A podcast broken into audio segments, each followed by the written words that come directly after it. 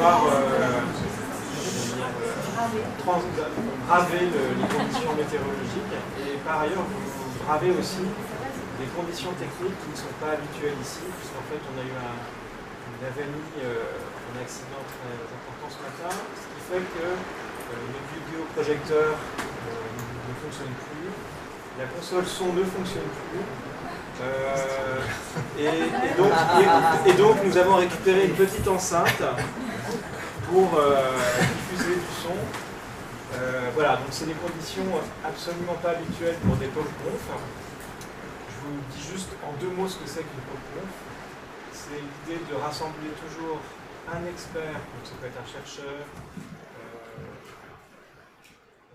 un universitaire, enfin peu, importe, donc quelqu'un qui a une réelle expertise d'un sujet, avec le regard d'un artiste qui lui, euh, même si dans une démarche de recherche, a forcément une vision un peu différente du sujet. Les questions s'adressent à... Enfin, tout le monde est concerné par les sujets des pop-conf, c'est le principe des pop-conf. Euh, donc nous en avons organisé trois au printemps, c'était les le premier cycle de pop-conf, et on espère pouvoir euh, continuer un cycle pour le coup annuel, une pop une pop-conf par mois. Peut-être au MK2 Quai-Edouard, c'est pas encore sûr. Voilà.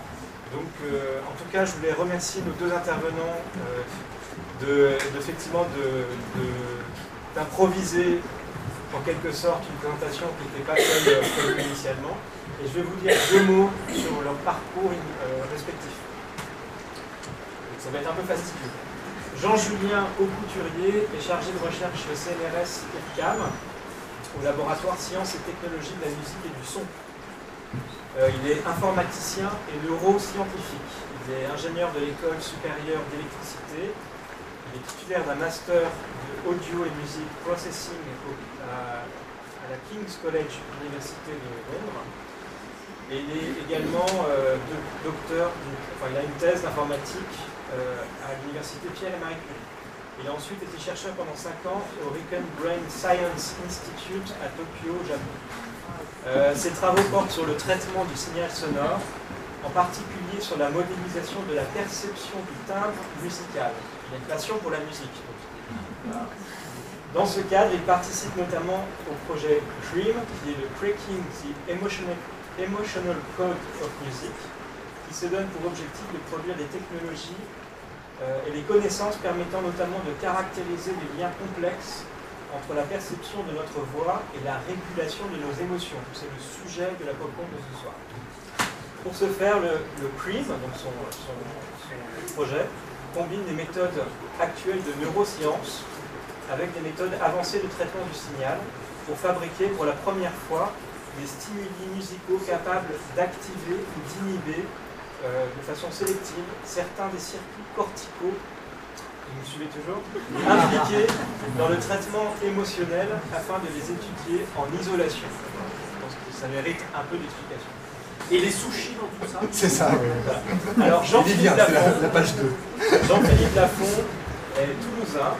Il est chanteur lyrique de registre baryton basse et il n'aura aucun problème pour, euh, pour, euh, émettre sa voix jusqu'à vous au fond de la salle. Euh, sa carrière le porte au niveau. Enfin, il a, il a- il a participé à de nombreuses, nombreux opéras, euh, dans énormément, dans, beaucoup de grandes maisons d'opéra. Il est notamment l'un des sept Français à avoir chanté au mythique festival de Bayreuth, où il, euh, a, interprété le Tenramut du Lohengrin de Wagner. Alors, fort de cette carrière artistique, Jean-Philippe Lafont exerce la profession de coach vocal auprès de personnalités du monde politique, économique et médiatique. Et donc, il s'est illustré récemment en conseillant notre nouveau président Emmanuel Macron. Ah, c'est pour ça. Euh, à la suite d'un meeting euh, dont la séquence est restée assez célèbre, où euh, Emmanuel Macron a un peu poussé sa voix dans des retranchements peut-être pas. En tout cas, je, je- je vous laisse découvrir leur travail et je vous remercie.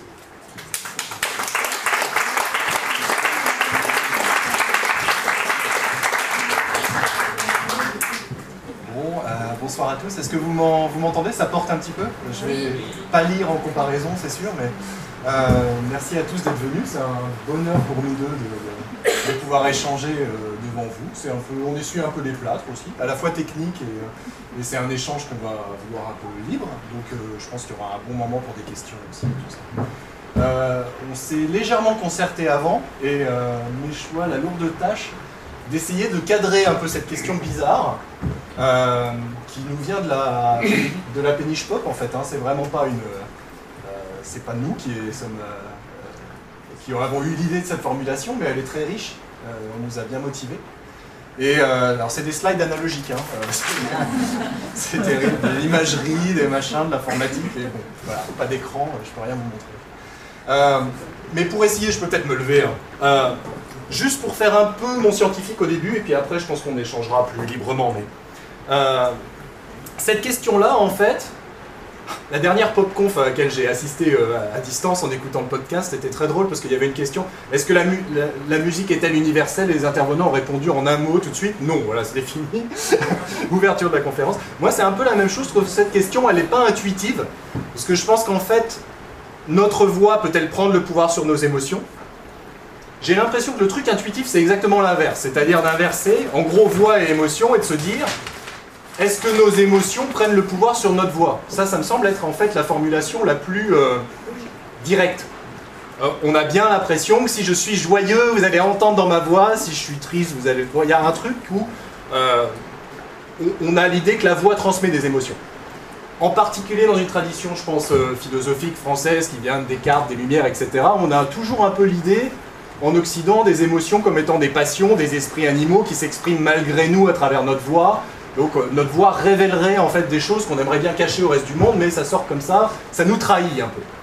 Euh, alors cette question-là, je voulais juste cadrer comment on la voit, euh, disons en tant que biologiste, sciences, sciences expérimentales en général. En fait, les émotions ont une fonction. Les émotions, notre voix ne trahit pas des émotions si notre voix communique quelque chose, c'est que ça a une fonction. On se cadre là dans un, dans un cadre un peu darwinien, de sélection naturelle, d'adaptation, qui fait que si on a un comportement qui sert à rien, voire qui est mauvais pour moi, l'évolution l'aurait éliminé ce comportement.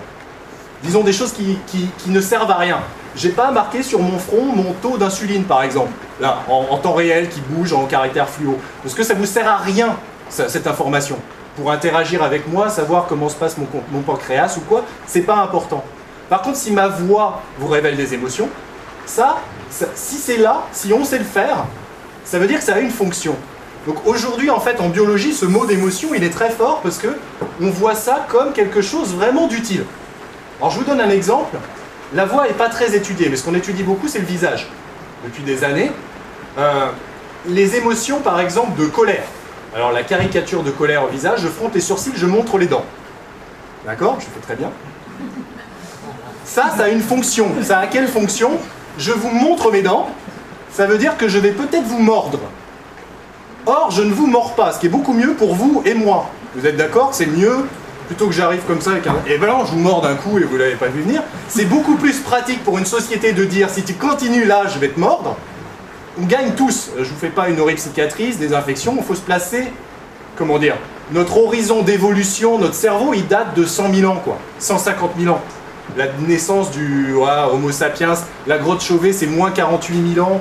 Donc on est les premiers euh, fossiles qu'on a retrouvés d'instruments de, musique. C'est pas vraiment des fossiles, mais c'est moins 40 000 ans, une flûte en os qu'on a retrouvée en Allemagne. Donc on est, notre cerveau en fait, il a évolué à ce moment-là.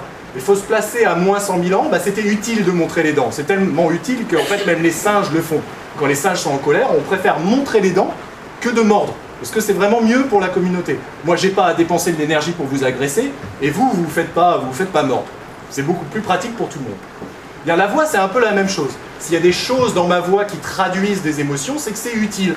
Euh, en société, c'est très utile de savoir, euh, bah, par exemple, si je suis agressif vis-à-vis -vis de vous, si j'ai une grosse voix qui parle comme ça, votre cerveau détecte ça automatiquement, ça vous donne des informations sur moi, euh, si on a un groupe social, euh, peut-être que je veux être le chef, ou je suis le chef, mais vous m'avez contesté, ou ce genre de choses, on peut imaginer.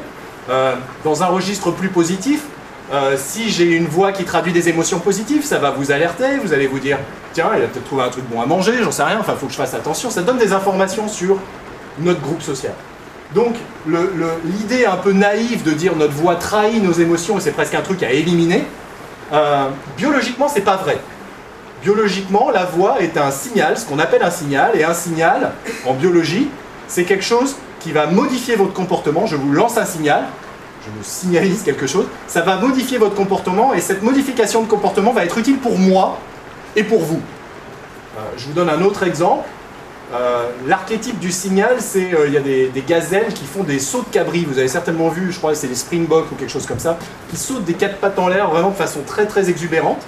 Bien, pourquoi est-ce qu'elles font ça? Ça bouffe de l'énergie, ça bouffe des, ressources, du glucose. Pendant qu'elles font ça, elles font pas attention aux éventuels prédateurs. Donc si elles font ça, c'est que ça a un rôle. Sinon, l'évolution aurait éliminé cette idiotie. Donc, quel est le rôle de ça? En fait, c'est très utile. Ça signale aux prédateurs, regardez, je suis en forme je suis jeune, je suis musclé, je saute partout, c'est pas la peine de courir après, vous allez perdre. Et c'est vrai, les prédateurs voient ça et disent ok, je vais plutôt attaquer l'autre là-bas qui a l'air d'être. Parce qu'on perd tous à ça. À la fois l'antilope va avoir le risque d'être mangé, mais elle va gagner, le prédateur va brûler des ressources. Voilà. On est dans un cadre comme ça, et je pense que c'est utile. Euh, moi, la façon dont je vois la voix, les émotions, je le cadre comme ça, et je ne suis, pas le seul. En fait, aujourd'hui en science, on conçoit euh, la voix et les émotions de cette façon-là. On échangera là-dessus. Un deuxième truc qui m'a marqué un peu, voilà, en tant que scientifique, dans cette, euh, dans cette formulation, c'est évidemment le mot pouvoir au milieu. On avait notre voix, peut-elle prendre le pouvoir, machin, machin, machin. Déjà, ça c'est extrêmement intéressant parce qu'en fait, ok, ma voix signale des choses, communique des choses qui sont utiles à moi, utiles à vous, mais il y a deux types de signaux. Il y a les signaux que les scientifiques euh, appellent, en théorie de l'évolution, euh, des signaux honnêtes. Alors ça ne veut pas dire que l'animal est honnête, vachement sincère, et dit non, je peux quand même pas. C'est honnête au sens statistique du terme, c'est-à-dire que si vous voyez ce signal, probablement le truc derrière est vrai. Ça, c'est le cas quand le signal est très difficile à imiter. Sauter partout, si vous êtes euh, euh, trop pied, vous n'y arrivez pas, vous n'êtes pas en forme et tout ça, vous n'allez pas pouvoir le faire. C'est-à-dire si je saute partout comme une antilope, c'est que je suis en forme. Je ne peux, peux pas faire semblant. Donc il y a des signaux honnêtes qui sont comme ça, mais dans le cas de la voix, il y a aussi beaucoup de signaux qu'on appelle malhonnêtes. C'est-à-dire des signaux où je vous fais croire que. Je vous fais croire que je suis heureux ou que je suis triste. Ça, c'est un travail d'acteur finalement. Nous, on l'a. On n'est pas des antilopes et des néandertaliens, etc. On a une culture qui est venue par-dessus, donc il y a même un, travail. Hein, acteur, comédien, euh, c'est le travail de tromper les gens sur euh, ce que la voix. Euh, ça s'est professionnalisé comme, comme arnaque, évolutionnaire, je veux dire. Mais il y a cette idée de signal malhonnête. Et évidemment, d'en prendre le pouvoir, il y a est-ce que ma voix peut faire passer des choses auxquelles je ne crois pas, grâce auxquelles je vais pouvoir vous manipuler, vous faire croire des choses fausses? Je reprends mon antilope, là, il y a un autre exemple de la, communauté animale que j'aime bien, qui est le crabe violoniste. Je ne sais pas si vous voyez ce truc-là, c'est un crabe euh, qui a une sorte de tennis elbow, enfin, il a une pince énorme et l'autre toute petite. Il est, il est droitier, quoi. Euh, et, donc, c'est voilà, d'où il ressemble un peu à un violoniste. Il trimballe son violon comme ça. Alors, ce crabe, euh, voilà, euh, il y a des combats entre mâles, etc. Et c'est évidemment le crabe qui a la plus grosse pince qui, ça, c'est un signal honnête. Je ne peux pas tricher sur le fait que ma pince est énorme. Si elle est énorme, elle est vraiment énorme. Sauf que ces crabes, quand ils se battent, des fois, ils perdent leur pince. Et les pinces repoussent. Mais elles repoussent toutes molles, toutes flasques, toutes vraiment pas une pince avec laquelle on peut se battre. Sauf que le crabe violoniste dont la pince dominante a été coupée, quand elle repousse, elle repousse encore plus grosse.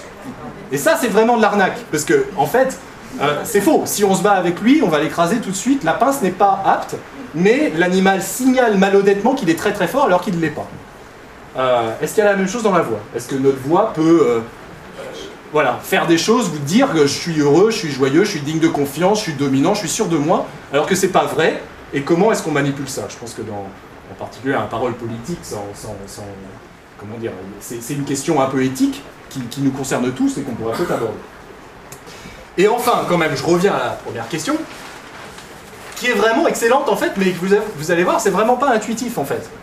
Parce que, ok, donc ma voix transmet des émotions, elle les trahit ou elle les signale. Quand vous entendez ma voix, vous êtes capable de décoder un peu mon état interne. C'est bénéfique pour tout le monde, tout va bien. Ça, cette question, c'est vraiment très bizarre. Est-ce que notre propre voix a une influence sur nos propres émotions?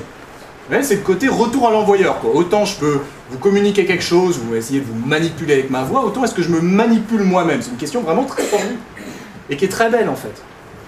Alors, il y a un cadre scientifique pour penser à ça aussi, il y a un antécédent.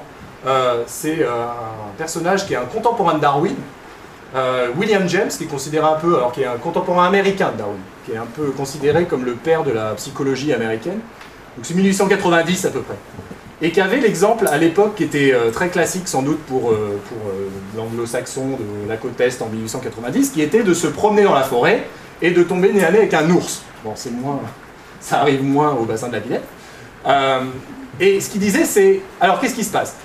Ma réaction émotionnelle, je vais me mettre à crier, je vais me mettre à, avoir les mains moites, à trembler, à peut-être me mettre comme ça pour me battre.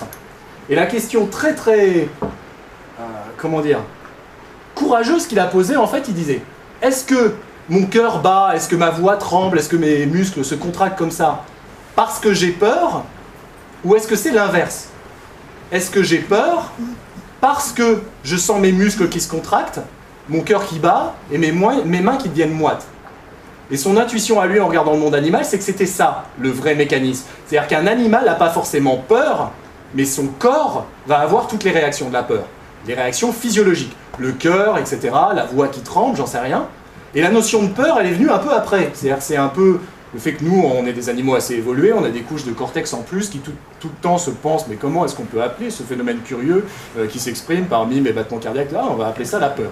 Mais en fait, euh, il y a depuis très longtemps ce débat en psychologie sur les émotions, de est-ce que c'est l'émotion qui précède l'expression de l'émotion Je suis joyeux, donc ma voix est joyeuse Ou est-ce que c'est l'inverse? Est-ce que j'entends ma voix joyeuse et donc je deviens joyeux? Alors ça c'est vraiment une question compliquée et il se trouve qu'effectivement, comme on en parlait tout à l'heure, dans, mon labo on a travaillé récemment là-dessus et j'ai quelques réponses à vous donner aussi avec ça. On pourra peut-être en parler tout à l'heure, mais je pense qu'au-delà de, un peu scientifique, je pense que ces trois questions-là, si je reviens un peu, sont des questions qu'on peut, peut, ouvrir pour, pour un peu notre discussion et structurer un peu ça. Euh, si je reviens un peu là-dessus, je pense qu'on peut revenir au, premier, à la chose la plus intuitive sans doute. Ça va pas durer très longtemps les slides là. On va faire ça comme ça. Euh, est-ce que nos émotions prennent le pouvoir sur notre voix? Est-ce que notre voix trahit nos émotions? Comment est-ce que nos émotions passent, sont signalées aux autres euh, dans notre voix? Et une question que j'avais envie de vous poser, c'est est-ce qu'il existe j'ai des éléments de réponse, mais sans doute mauvais et sans doute trop expérimentaux, et j'ai vraiment envie de vous la poser dans votre pratique. On peut ouvrir là-dessus. Est-ce qu'il existe une signature dans notre voix de différentes émotions? Est-ce qu'il y a une partition? Est-ce qu'il y a voilà comment on fait joyeux, voilà comment on fait triste On peut considérer les traits sociaux aussi, par exemple, voilà comment on fait un ton de voix dominant ou un ton de voix digne de confiance. Est-ce qu'il existe des recettes ou des partitions ou des, sortes de signatures, de, patterns qu'on a dans le cerveau qui nous permettent de décoder ça. Exactement comme, tiens, il tire les lèvres, il fronce les sourcils, égale la colère. Comment ça se traduit dans la voix? Et j'avais envie de démarrer avec cette question-là. Je sais pas, je vais m'asseoir. Hein, que... Bonsoir à toutes et à tous. Émotion peut-elle prendre le pas sur la voix influencer la voix.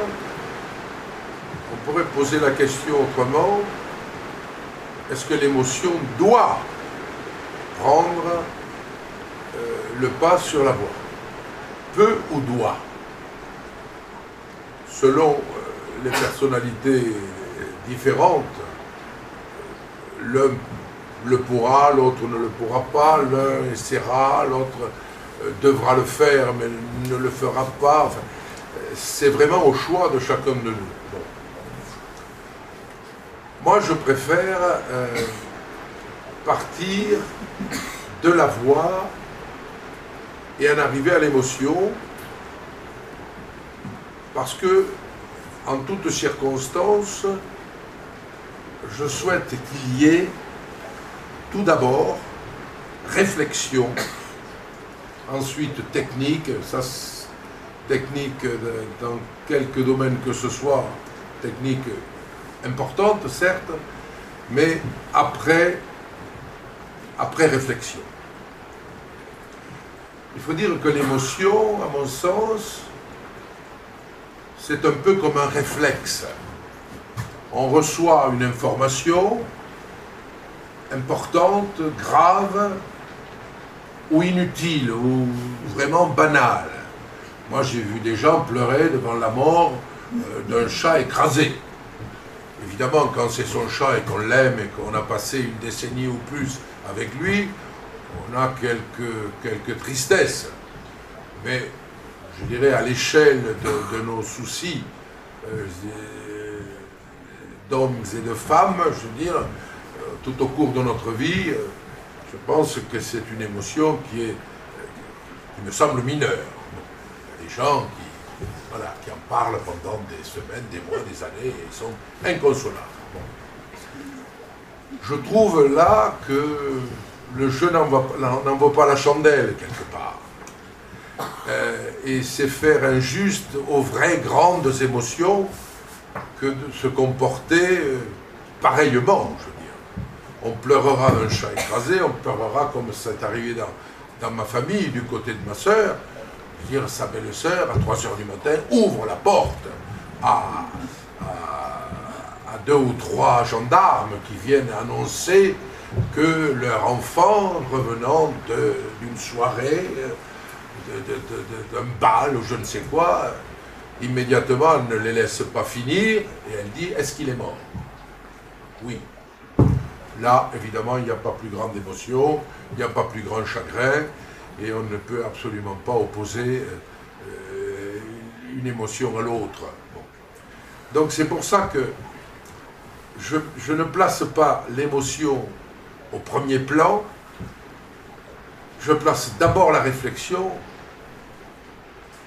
à chaque instant de ma vie quand je le peux et quand mon intelligence me le permet. S'il y a des fois où, où je suis vraiment démuni devant un problème, devant, euh, voilà, devant quelque chose qui me dépasse. la réflexion doit nous mener en tout lieu et notamment exprimer notre sensibilité. Parce que l'émotion est faite euh, d'une sensibilité, d'une extrême sensibilité, ou d'une sensibilité euh, euh, moindre. Il y a des gens qui sont très émotifs et il y a des gens qui ne le sont pas du tout. Voilà. Donc, déjà, encore une fois, je me répète, la réflexion doit nous mener. Et ensuite, par rapport à cette réflexion, il y a des, euh, des problèmes à résoudre. Avant que même cette émotion ne se révèle, avant que même cette euh, émotion se répande, avant que vous fassiez profiter euh, euh, les gens qui vous entourent, vous aiment ou, qui vous détestent d'ailleurs, c'est pareil, c'est le même phénomène hein, humain. voilà, donc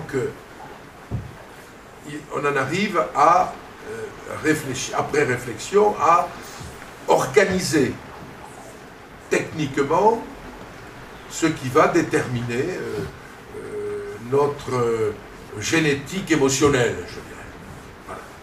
Et là, on en arrive évidemment à, à prendre en considération notre potentiel humain, notre potentiel vocal, notre potentiel physique, notre potentiel de résistance, notre potentiel de réflexion, de, notre potentiel humain dans tout, dans tout exercice de notre, de notre individu.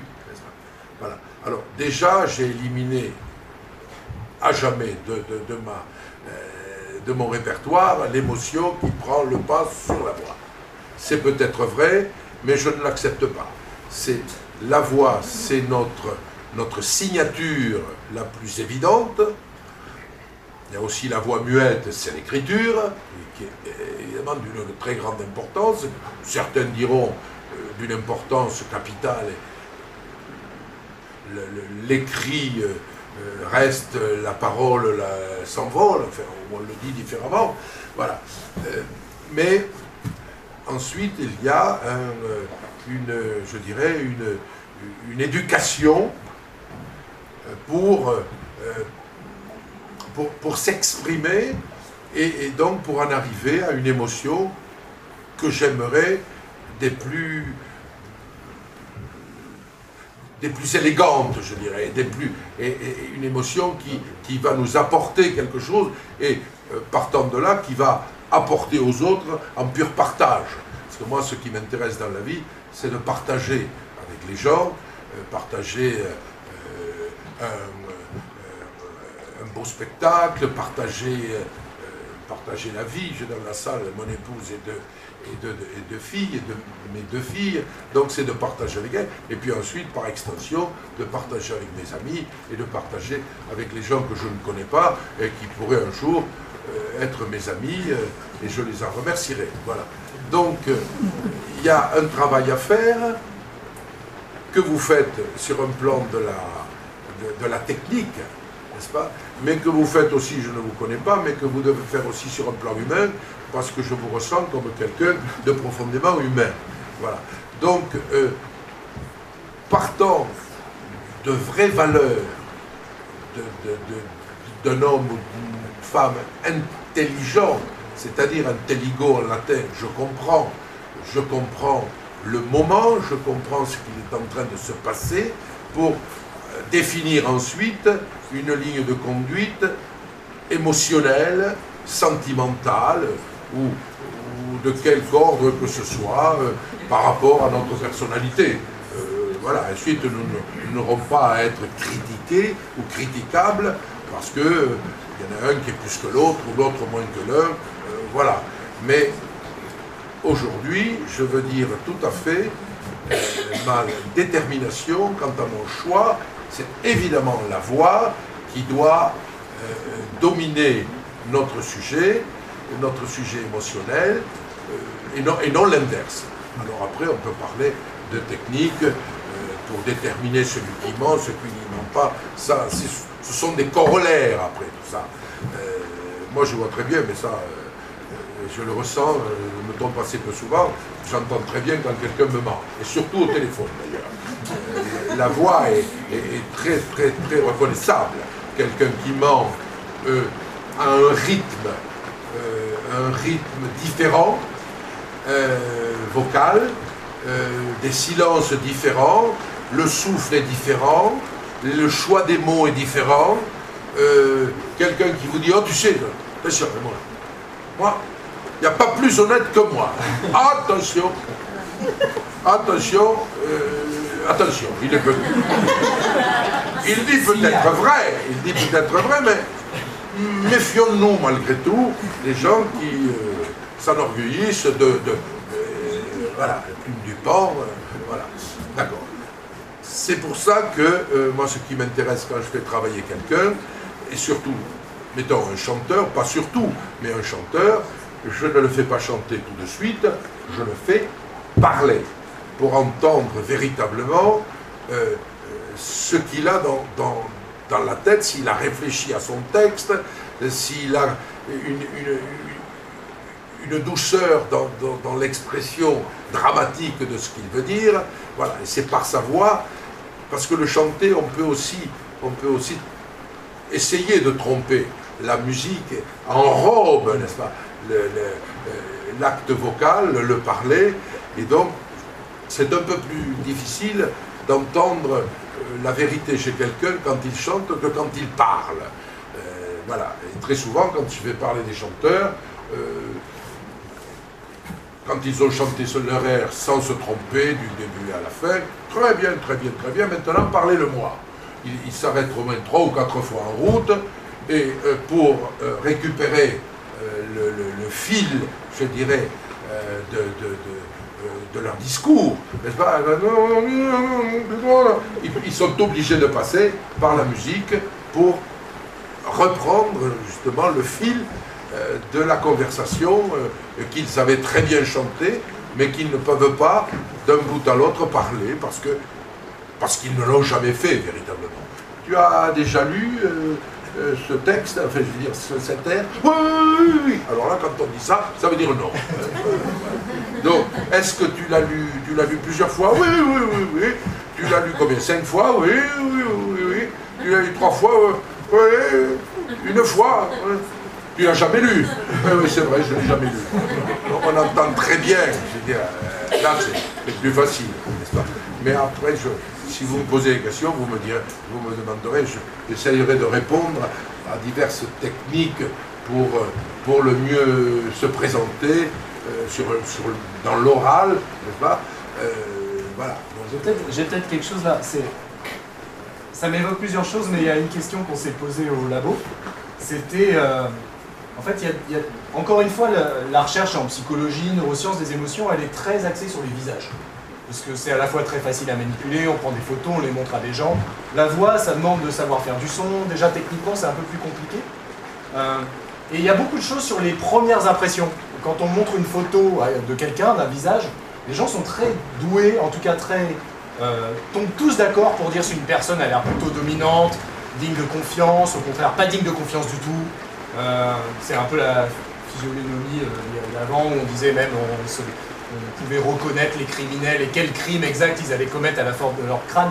Ça, ce qui s'avère absolument pas fondé bien sûr, mais on, prête beaucoup d'attention au visuel.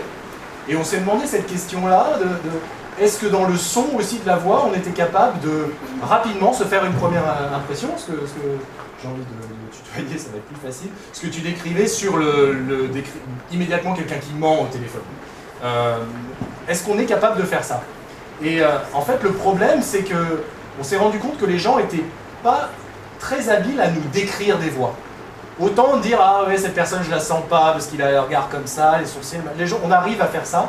Autant dire ah oui je la sens pas parce que la hauteur de sa voix remonte un peu après la troisième syllabe et puis le timbre est un peu plus sombre. C'est un vocabulaire qu'on maîtrise pas trop, sur lequel on n'a pas trop de, de, consensus même euh, sur le vocabulaire. Euh, et donc on a inventé un peu une, une méthode pour regarder ça, une méthode qui a un nom barbare qui s'appelle la reverse corrélation, la corrélation inverse. Euh, qui, a été en fait inventé dans d'autres domaines de la biologie qu'on a adopté, mais qui est quelque chose d'assez marrant. Encore une fois, ça a été adopté avec les images. Je vais essayer de vous expliquer ça facilement, mais euh, c'est assez magique en fait. Euh, imaginez, vous regardez les nuages et vous voyez, on vous demande, on vous présente plusieurs euh, photos de nuages, et on vous demande de dire quand est-ce que c'est un lapin. Quand est-ce que là, vous voyez un lapin dans ces nuages? On est d'accord, c'est pas un vrai lapin, mais quelque chose qui alors peut-être sur un nuage, on va dire ah oui peut-être un peu les oreilles, là oui, ouais lapin. Là non pas du tout, là vraiment là, ah là peut-être les pattes derrière, ouais lapin. Et on vous présente comme ça des milliers d'images de nuages, aléatoires, tous les nuages possibles. Et bon, vous allez en trouver qu'il y en a un certain nombre qui, oui, à la limite, pourraient peut-être évoquer un lapin. Et si on prend toutes ces images que vous avez choisies, comme vous évoquant vaguement le concept de lapin dans la forme, si on fait la moyenne de tous ces nuages, on prend vraiment les images, on additionne les pixels euh, dans Photoshop, on fait la moyenne de tout ça, ce que vous voyez apparaître, c'est un lapin. C'est-à-dire l'image mentale de ce que vous avez cherché dans ces nuages. Aucun des nuages n'avait la forme complète, aucun n'avait les deux oreilles, le truc, etc. assis. Mais si on additionne tous les trucs qui ressemblent un peu à ça, vous allez voir quasiment, c'est magique, hein, on va vraiment sortir des trucs euh, fous comme ça. Oui, mais là j'ai une petite, euh, petite question à vous poser. Oui, bien sûr c'est vous qui avez demandé à, la personne donc de, regarder toutes ces images, mais c'est vous qui avez dit, euh, qui avez prononcé le mot lapin. Ah oui, ça c'est sûr. Ben oui, mais là, vous, imposez déjà, vous imposez déjà l'image que vous souhaitez, euh, ça, en fait, reconnaître en lui. On pose la question pour essayer de révéler quel est son modèle. Alors, lapin, c'est probablement un peu idiot comme exemple, mais en fait, on a essayé de faire la même chose avec les voix. On s'est dit, on va vous passer toutes ces voix un peu aléatoires et vous allez nous dire quand vous trouvez que cette personne est digne de confiance ou pas. Et en faisant des milliers d'exemples comme ça, on garde les gens longtemps, hein, dans un box avec un casque, un box isolé pendant trois heures. on fait les faire venir plusieurs fois. vraiment, euh, on les paye. Hein. Et, euh, et, si on additionne un peu toutes ces voix, on voit sortir en fait euh, quelque chose, une forme, un peu de, une sorte de mélodie de la voix qui semble être le, la signature exacte de ce que les gens ont pensé être une voix, disons, digne de confiance. Je vais vous faire écouter euh, le genre de truc qu'on leur a fait écouter, en fait. Donc on a fait un, une sorte d'algorithme, enfin, qui est capable de prendre un enregistrement. On on a pris le mot bonjour. On s'est dit, c'est intéressant de dire comment est-ce qu'on dit bonjour de façon dominante ou de façon digne de confiance. Après tout, la première impression, comment est-ce qu'on dit bonjour de façon qui va vous gagnez l'entretien d'embauche, quelque chose d'une question intéressante en fait. Euh, et donc on a généré une infinité de bonjours prononcés toutes de façon différente. Ça, l'ordinateur nous aide beaucoup, évidemment, parce que si on demande à un acteur d'enregistrer, euh, peut-être que vous, vous sauriez le faire, mais 750 façons, c'est un peu le, le schmutz, quoi. C'est un peu toutes les façons de dire bonjour. Si. 700, 740. 740, vous les avez, oui. euh, 750, ça fait beaucoup. Alors si on demande à un ordinateur, voilà le genre de truc qu'on obtient. Est-ce qu'on a du Je suis en route pour la réunion. Je suis en route bonjour. pour la réunion. Je suis en route pour la réunion. Je suis en route pour la réunion. Je suis en route pour la réunion. Je suis en route pour la réunion. Ce qu'on a fait là, c'est qu'on a enregistré pour la un extrait et l'ordinateur en génère autant qu'on veut, un million. C'est-à-dire qu'en fait, plutôt qu'avoir je suis en route pour la réunion, il va nous faire je suis en route pour la réunion. Je suis en route pour la réunion, tout ce qu'on veut quoi, Euh, complètement aléatoire. Euh, on peut changer plein de choses d'ailleurs, on peut changer la hauteur, là je vous ai fait la hauteur, c'est un peu la... Si on traduit la voix sur un piano, c'est la note, quelle note on joue. Hein donc, do, do, do, do, do, do. On peut changer la vitesse aussi, euh, ce qui va donner des idées. Je suis en route pour la Réunion. Je vais le faire. Hein. Ah non, je ne peux pas le faire. il est en train de me dire qu'il ne trouve pas le nom. Euh, et ce qui est très beau, c'est que c'est un ordinateur, donc on peut le faire sur n'importe quoi, y compris du japonais par exemple.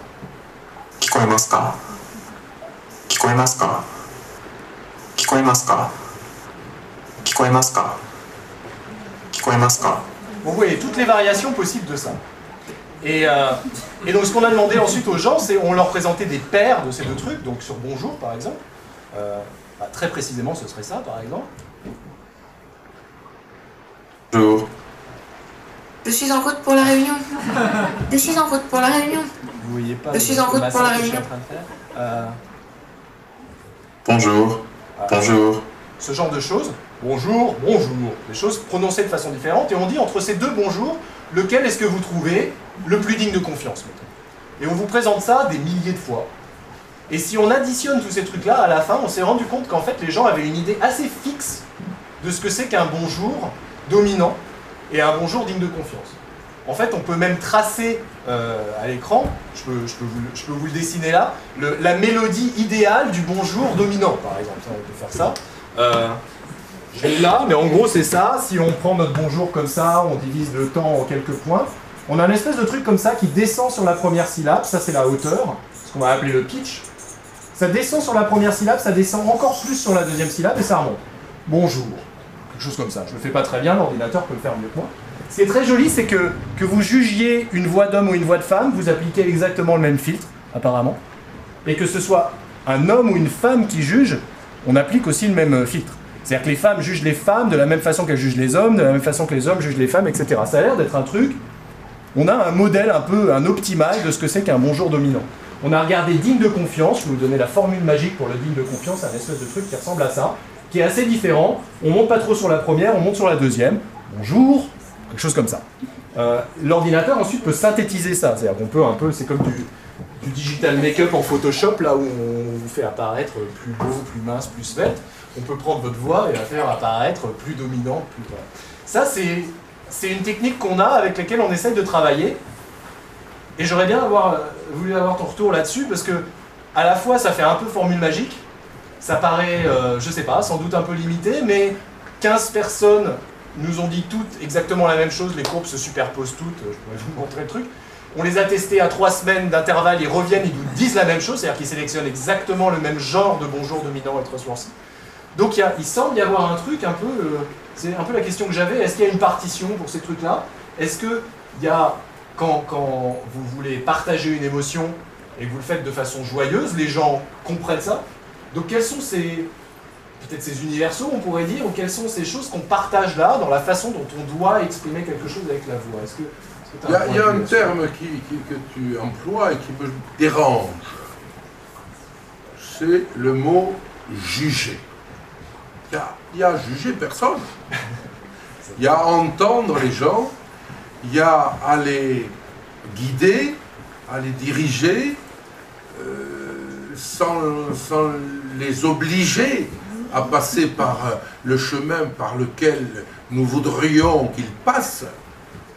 Et ce que vous faites avec la, ce que tu fais, ce que vous faites, votre équipe, avec les machines, mais moi je le fais depuis, depuis, toujours, quelque part, en masterclass avec les, avec les jeunes, et dernièrement avec Emmanuel Macron, c'est que je leur fais dire euh, le texte de leur, de leur euh, parler évidemment, encore une fois, de différentes façons.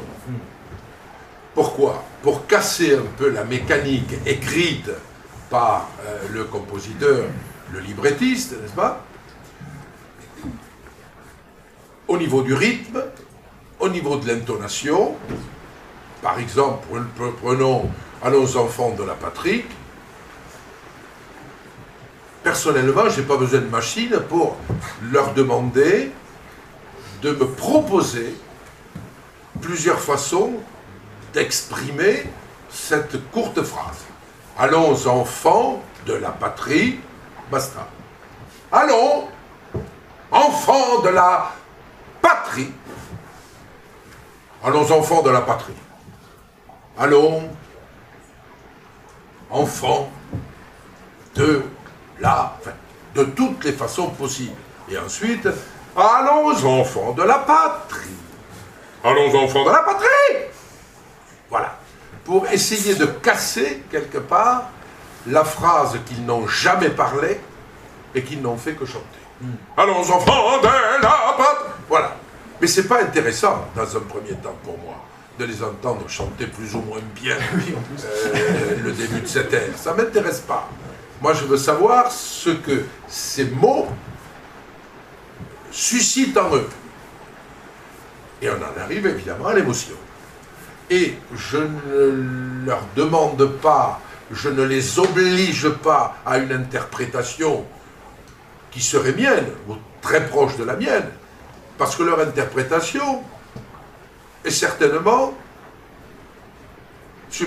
sera peut-être ou certainement supérieur à la mienne. Et ils vont pouvoir, c'est pas parce que j'ai 10, 15, 20, 30 ou 40 ans de plus qu'eux, que mon interprétation pourra être jugée supérieure à la leur. C'est pas vrai. Je vais être très étonné par, euh, voilà, euh, un jour, je, là je fais euh, je, peux, mais un jour je me baladais par exemple à Aix-en-Provence, je chantais je ne sais quel ouvrage au festival, je me baladais là sur l'artère principale et je m'arrête, il y a un petit gars de 8 ans qui était en train de jouer un appareil un petit peu alors moi qui suis vraiment stupide de chez stupide, par contre je sais maintenant mettre la prise de mon ordinateur. je sais le faire, mais c'est tout. Hein. Alors je lui pose une question, je lui dis, euh, voilà, euh, le petit continue à jouer, clac, clac, clac, clac, clac, clac, il me répond je pose une deuxième question deux minutes après ou trois minutes après, le petit me regarde, et continue, et euh, il me répond. Et je, je, pose une troisième question. Il arrête de jouer. Et il me dit, il a pris son temps, merveilleux. Je m'en souviens encore 30 ans après, 35 ans après. Mais alors, toi, tu comprends rien à rien. Euh, évidemment, je suis parti sans crier gare, je, suis parti sans trop demander mon reste, parce qu'il avait raison, j'étais euh, face à lui comme le plus, le, plus fiefé des imbéciles. Voilà. Donc, un, jeune chanteur, tout ça, je, jamais je, je, je, ne l'obligerai à, à faire comme moi. Voilà, c'est pas intéressant. Mais par contre, il faut guider les gens. Dans votre travail, c'est un travail de, vous êtes tellement plus intelligent que moi, euh, tous évidemment. Voilà. Euh, non, non, mais c'est pas, pas une critique. Hein. et je ne me, moque pas parce que, euh, voilà, c'est le fait. Mais, un, vous imposez la phrase, vous, vous imposez par la répétition, mais d'une façon, je dirais, un peu inhumaine. Une torture un peu. Une torture. est venu. Moi, j'essaye de les rassurer et de dire, tu vois, tu as, tu as dans ton sac, tu as dans ta, tête, dans ton cœur, euh, euh, grande possibilité de t'exprimer autrement que tu le pensais. Tandis que toi, tandis que vous, avec vos machines extraordinaires, vous essayez de triturer, vous essayez de, presser, n'est-ce pas, euh, de presser le, sucre de, ce fruit qu'est la personne qui est face à vous, pour essayer d'en retirer quoi? Quelque part. Et là, je te pose la question. Qu'est-ce que vous essayez d'en retirer? Maintenant, le gars, il a, il a dit euh, X centaines de fois, euh, je suis venu à vous, je sais pas ce qu'elle disait, la fille, là, voilà. Donc, qu'est-ce que vous, je voudrais savoir, parce que je ne le sais pas, vous voyez, elle ne l'a pas encore dit assez, ça, ça me fait un peu dans la colle. Voilà. Mais qu'est-ce que, qu'est-ce que vous essayez à prouver? Voilà, ça c'est la question que je voudrais, euh, dont je voudrais avoir la, la réponse, parce que euh, ça me dépasse. Alors prouver, c'est pas, c'est pas un mot scientifique, jamais on va, on va le prendre quand même. Euh, oui, c'est important ça. C'est le, toute l'approche que j'ai un peu esquissée au début, qui est vraiment une approche de biologie, cherche à comprendre, à, vraiment à comprendre quelles sont les bases euh, biologiques, les raisons. Un peu comme on ferait de l'anatomie, on comprend qu'est-ce qui amène euh, l'oxygène dans le corps, c'est l'hémoglobine, etc. Qu'est-ce qui, quelles sont les bases biologiques de nos comportements? Et évidemment, la critique, euh, comment dire, le risque, qui est plus qu'une critique, parce que c'est une critique, une critique fondée, le risque c'est de trop réduire. C'est euh, réductionnisme naturaliste, quoi. C'est exactement ça. On dit on a un tas de neurones, on a des machines dans la tête qui vont calquer ça pour dire euh, si ça est supérieur à 3%, alors trustworthy, sinon. euh, évidemment, ça ce serait une vision très réductrice de ce qui fait la richesse de la cognition humaine, de la psychologie, de notre, notre certains diraient l'âme, disons, de, de, ce qu'on est, quoi. Et nous, ou, la moindre espèce de crabe violoniste, hein, d'ailleurs, il n'y a pas de supériorité fondamentale de l'humain là-dessus. Moi, je, je- cette, critique, ce risque de réductionnisme, c'est celui de la méthode scientifique. Et il faut accepter la méthode scientifique pour ce qu'elle peut prouver et tout ce qu'elle ne va pas prouver. Il ne faut pas oublier qu'il y a plein de choses qu'on ne va pas pouvoir traiter euh, avec. Toute cette complexité de oui, je peux exprimer ça comme ça. Là, ce qu'on montre, c'est qu'en moyenne, 15 personnes sur ce mot-là vont tous juger que c'est à peu près plus euh, dominant si c'est ça. Et ça, déjà, ça nous informe, ça nous dit des choses. Ça ne veut pas dire que tout le monde doit faire ça. Ça ne veut pas dire que je vais faire ça tout le temps. Et ça ne veut pas dire qu'il n'y a pas d'autres façons contextuelles. C'est beaucoup plus compliqué que ça, c'est sûr. La complexité du- de nos comportements est énorme. Moi, en fait, je trouve assez beau cette idée de démêler qu'est-ce qui nous détermine et qu'est-ce qui est notre liberté, en fait? Qu'est-ce qui est, c'est un peu la vieille question de la nature et de la, qu'est-ce qu'on partage avec euh, nos homologues, euh, voilà, animaux plus anciens ou même nos, éventuels ancêtres communs avec les singes, etc. Qu'est-ce qui vient de ça? Qu'est-ce qui est un peu notre héritage? Et quelle est notre créativité par rapport à ça? Comment est-ce que euh, la culture a transformé les choses? Que peut-être que ça, c'est ancré très profondément en nous, mais que euh, notre culture permet de jouer de ça, de faire semblant, d'être ironique, d'être toute la richesse de nos, comportements. Et c'est dans cette, par différence avec ces choses très réduites, que je trouve que s'exprime le mieux euh, la complexité humaine. Oui, euh, il y a une chose aussi là qui, qui me, que je retiens de ce que tu viens de dire. Tu viens de parler de liberté. Mais par ce biais-là, vous violez la liberté des, des personnes euh, que vous mettez face euh, à, je dirais, à la, à la brutalité de la machine. Vous violez leur liberté, vous violez leur secret. Alors que moi, quand je les fais travailler d'une façon évidemment plus banale et plus basique, et certainement beaucoup moins intelligente, j'essaye de leur donner confiance en eux sans vouloir nécessairement entrer dans leur secret. Euh, ensuite, euh, advienne que pourra, euh, ils, euh, ils garderont écho de ce que j'aurais pu leur dire. De toute façon, ce que je leur dis n'est autre que le témoin que je leur passe et que j'ai moi-même pris quelques années auparavant de, personnalités superbes que j'ai eu la chance de rencontrer, Fischer Dieskau, Hans Rother, Elisabeth Schwarzkopf, Denise Duplex, évidemment qu'il ne faut pas oublier. Voilà, euh, je passe un témoin. Et je ne cherche pas à comprendre ce que je ne dois pas comprendre. Ce, ce que je ne dois pas comprendre, je n'essaye pas d'aller au-delà de- de- des permissions qu'ils me donnent. C'est-à-dire que Est-ce ces que la voix, c'est différent du pancréas? Est-ce qu'un médecin qui comprend euh, ce qui se passe dans, voilà, dans un organe interne Est-ce qu'il viole la liberté de la personne? Ben, C'est-à-dire, non, si on va chez un médecin, c'est justement pour qu'il résolve le- un problème physique, un problème de santé. Donc, on y va, on n'est pas obligé d'aller chez le médecin. On s'oblige à aller chez le médecin. J'y vais parce que euh, ben, ça va pas trop trop bien. Quoi. Voilà, on va corriger ci, on va corriger ça. Alors, par, Moi, par exemple, mon, par un médecin. mon un ami cardiologue est dans la salle, là.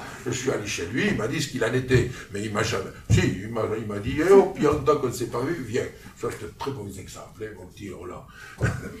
Mais voilà, on n'est pas. euh, on- n'est pas attrapé par le callback, si je peux me permettre cette vulgarité de langage.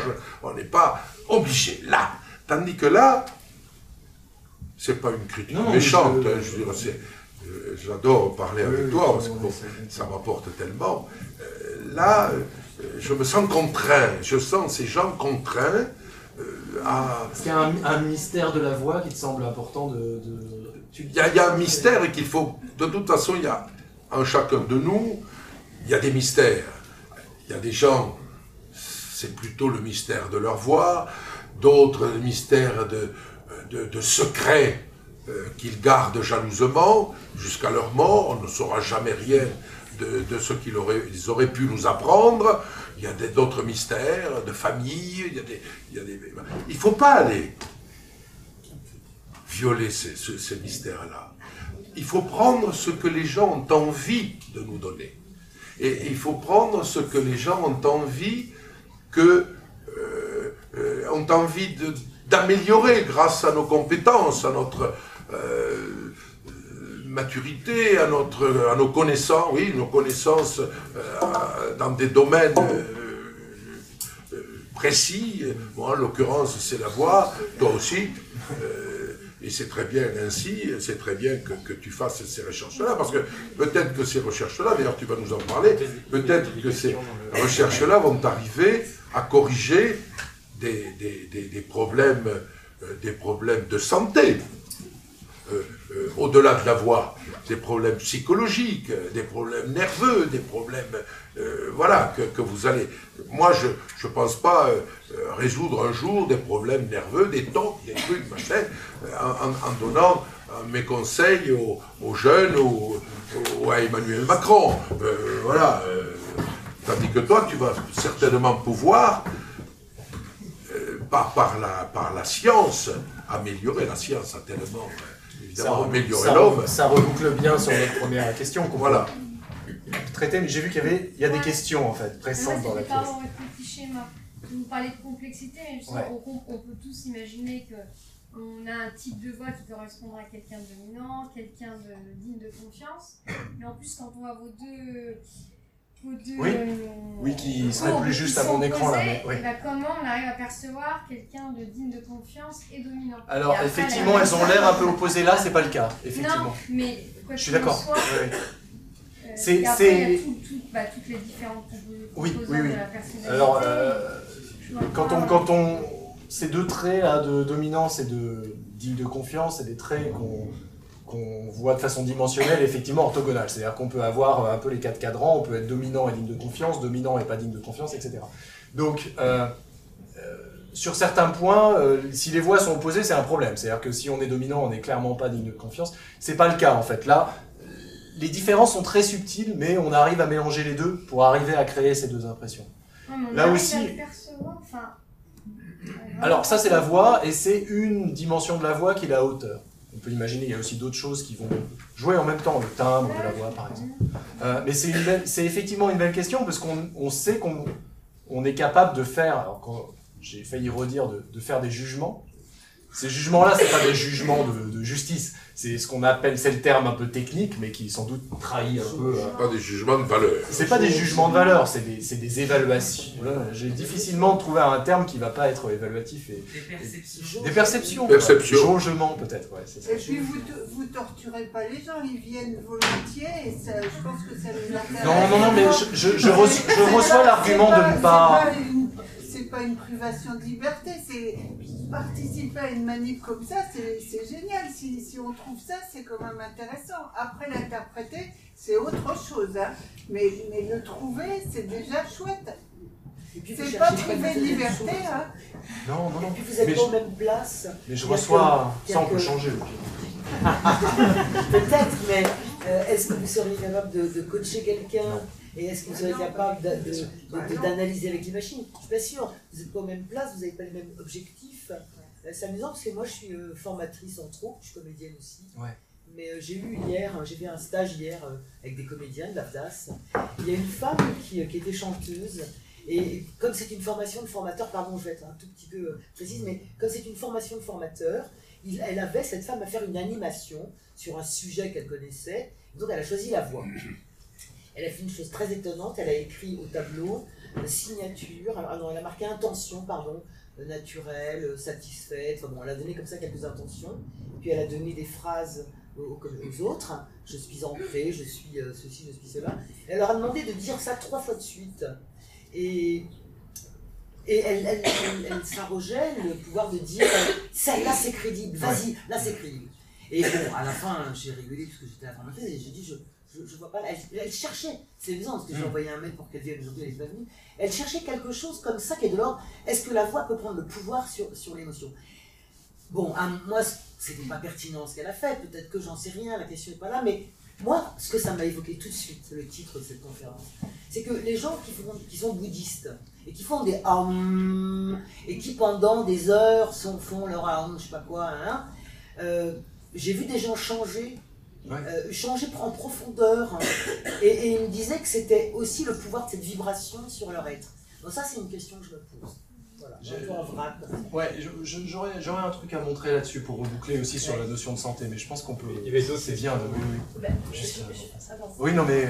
Allez, non. en fait, je m'interroge sur la définition de la voix, c'est-à-dire que là, on parle d'oscillation, de rapidité de- dans l'élocution, etc. Euh, pour moi, la voix, c'est aussi une voix incarnée, une voix chaude, une voix grave, une voix aiguë, une voix. Enfin, et je pensais que le consensus dans, dans ce que vous alliez faire écouter aux gens, ça aurait été justement une voix grave, une voix aiguë, une voix. Enfin, différentes humanités de voix, et, qui, et que vous alliez chercher un consensus dans cette humanité. Par exemple, à la radio, on sait qu'on préfère naturellement écouter des voix graves, par exemple. Voilà, et que donc, du coup, votre recherche portait sur ça. Or là, je vois que vous êtes vraiment sur euh, plutôt la, la rapidité, etc. Qu'en est-il du reste? Voilà, ma question. Alors, alors pour, être, pour être un tout petit peu. En fait, j'ai fait un schéma absolument incompréhensible, je me rends compte. Euh, ici, c'est le temps, et ici, c'est la hauteur. Donc, si vous, si vous parlez par exemple de voix grave, en fait, une voix grave, ce serait ça. Ah, ok. Et une voix aiguë, ce serait une voix qui serait là. Bon, ça, ce serait toujours la même note. Donc, c'est Mais parce que là, on est exactement les comme ça. intonations dans ce que vous. Voilà, ça, c'est un peu ce qu'on peut appeler la prosodie, en fait, techniquement, en, en linguistique. C'est un peu la mélodie de la voix. Ouais. Euh, quelle note est jouée où et combien de temps, quoi? C'est un peu l'équivalent d'une mélodie. euh, c'est c'est quoi, c'est quoi les notes, c'est quoi la durée des notes? C'est quoi le, le bon, c'est quoi le jour et la durée respective de ces trucs-là? C'est un peu une partition. Euh. Ouais. Vas-y. Euh, Madame, parlez de voix aiguë, médium, grave, la, radio, plus, la voix plus, euh, plus grave et, plus, et mieux acceptée, mieux. Il faut savoir que dans toutes les voix, la partie la plus, la plus belle, c'est le médium de la voix. Et l'intérêt, c'est de rechercher pour chacun de nous le centre de notre voix. Le focus de notre voix. Par exemple, si je vous parle comme ça, vous entendrez que je parle certainement euh, trop haut par rapport à ma vraie tessiture. Si je veux vous impressionner, chère madame, je n'en ai plus l'âge, mais je vais vous parler comme ça un peu, vous allez voir, et qu'est-ce que c'est que ce type-là? Il parle à la cave, je ne sais pas du tout. Donc, ce qui est intéressant, c'est d'arriver à trouver, quand je ne connais pas un, chanteur, ou, un, orateur quelconque, c'est de trouver, Macron, ça c'était vraiment le sujet euh, d'excellence, de trouver où se situe la plus belle partie de sa voix. Et c'était pas Regardez Ah Certainement pas. Il a eu l'intelligence de s'en rendre compte. S'en rendre compte, parce que dit, vous commencez dans, cette voie VOIE-là, euh, dans 15 jours c'est terminé. Pas la peine de continuer, parce que ça va être comme ça, et puis, là, et puis, et puis dans trois semaines, ça va être Voilà, Euh, voilà, il n'y coupait pas. Trouvez le focus par des exercices très simples, des exercices même euh, conjoints. Lu, lu, lu, lu, lu. Pas plus, pas plus difficile que ça. En montant pas très haut, en ne descendant, en descendant pas très bas. Pour à un moment donné, sentir le point d'équilibre où la personne se sent le mieux. Si je vous fais lu, lu, lu, je suis trop haut. Donc, trouver, et c'est pas la peine d'aller encore une fois très haut et très bas. On, arrive très vite à, ça. C'est comme si, par exemple, hum, vous êtes trop jeune, mais à une époque, quand on était en classe et qu'on nous, on, venait nous passer des films, euh, c'était flou, flou, flou. Alors le, type, il a, voilà, il a rangé la lunette et puis c'était ah ouais bravo. C'était des Laurel et Hardy la plupart du temps. Voilà, Euh, c'est exactement ça. Il faut arriver à, à- être juste et à être clair. Et autour, l'intérêt, justement, quand on aura trouvé cette note, ces deux, trois notes qui, qui forment le, centre, le noyau euh, de notre voix, c'est de travailler tout autour pour faire en sorte que l'escargot, je dirais, euh, euh, soit aussi beau, que la qualité soit aussi belle, un petit peu plus haut et un petit peu plus bas que prévu pour, pour déterminer une tessiture, la tessiture de la personne, tout simplement. Quand vous avez dit tout à l'heure que j'étais baryton basse, il n'en est, il n'en est point vrai. Je suis baryton et surtout pas baryton basse. On me dit baryton basse parce que le type a 66 ans, donc euh, voilà, il est un peu, un peu tassé, un peu en surcharge pondérale. Allez, c'est un baryton basse. Ah ouais, pas du tout. Donc voilà. Donc vraiment faire ce travail que je disais tout à l'heure de réflexion et de technique pour arriver à, se préciser, à préciser sa signature, euh, sa personnalité vocale. Voilà. Alors évidemment, ensuite, si euh, on doit passer, et moi j'aimerais bien venir à vous et, passer par la machine. J'aimerais bien voir ce que ça donne. Après, pourquoi pas? Mais dire, ne pas oublier malgré tout le geste humain. Le, le- le- le réflexe humain, l'immédiateté euh, euh, spirituelle, je dirais, de l'individu, euh, que, que je n'arrive pas à bien ressentir de par la machine. Excusez-moi, j'ai une question. Oui. Euh, donc là, en fait, euh, enfin, je pense qu'aussi on est un petit peu sur deux, deux discussions différentes parce que vous, vous êtes un, vous êtes un, un coach, en fait, et du coup, vous parlez de, de comment aider en fait euh, les personnes à trouver leur voix, etc. Et je pense que vous, vous êtes plutôt dans une, comment prendre une photographie de la voix et à la limite une photographie des émotions à travers la voix. Donc cette machine, finalement, en fait, elle n'est pas forcément euh, faite pour éduquer, je pense pas, et aider, enfin, je sais pas quel terme vous utilisez, elle est pour essayer de et d'étudier. Comprendre et Et d'avancer. je, je pense que cette machine-là, comme vous dites, enfin, ces, ces expériences, elles sont très très intéressantes.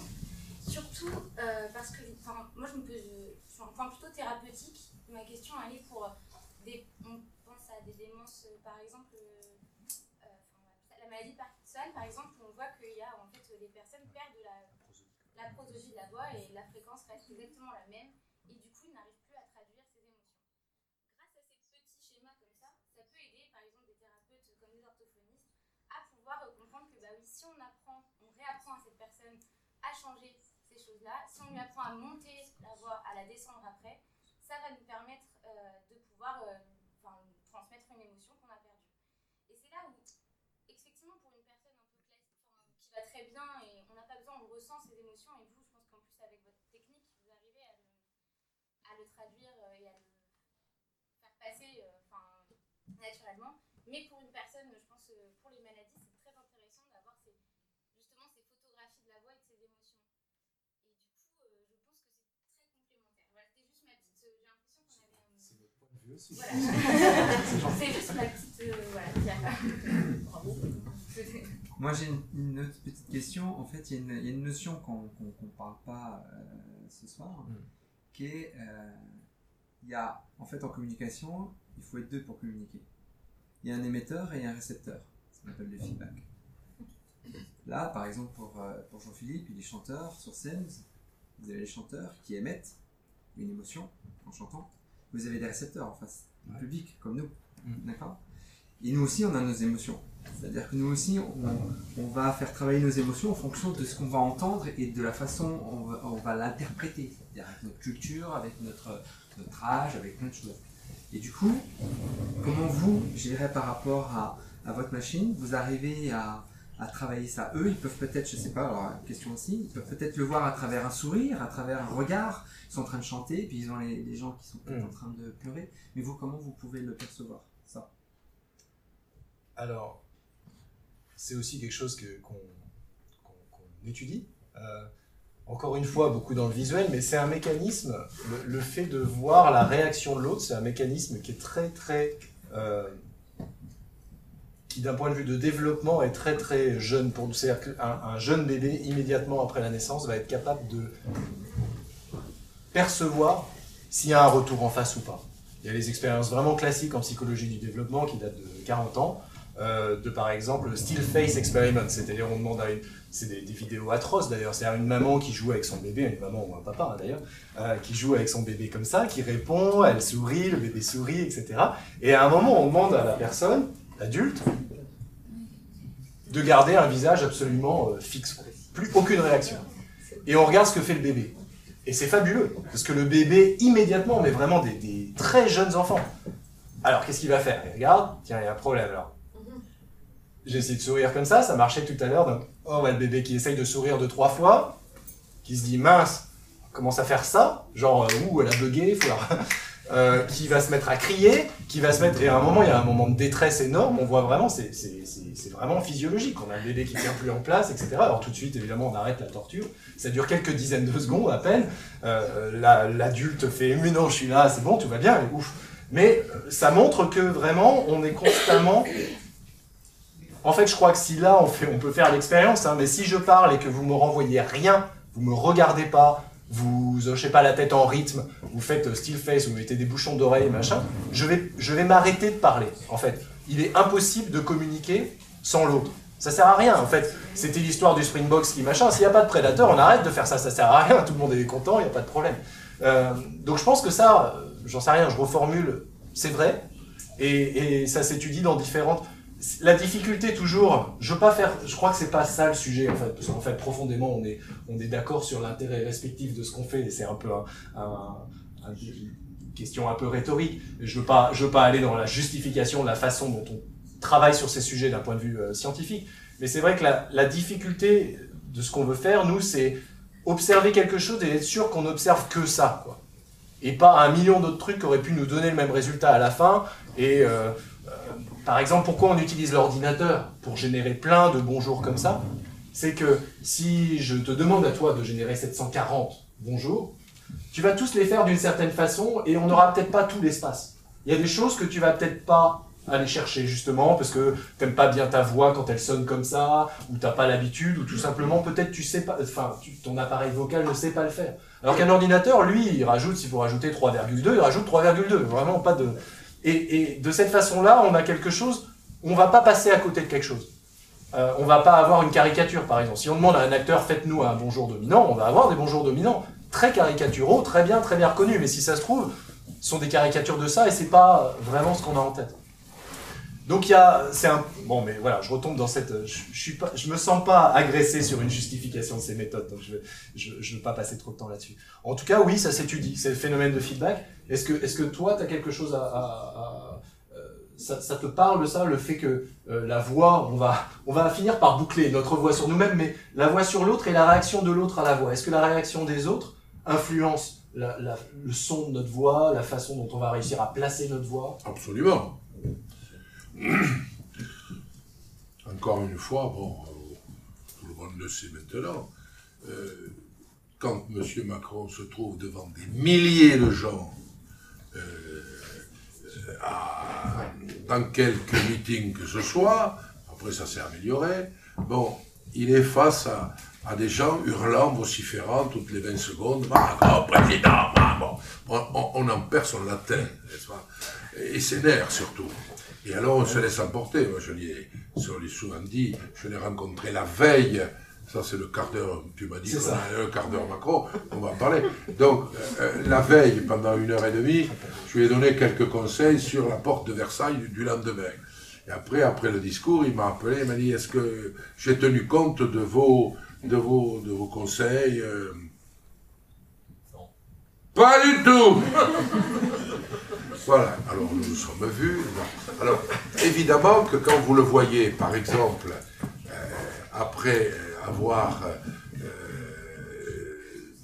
reçu donc des Français euh, la clé de, de, de l'Élysée, donc euh, de son QG une heure après, dimanche euh, dernier, euh, il a été formidable. D'ailleurs, je lui ai écrit, il a dû se marrer.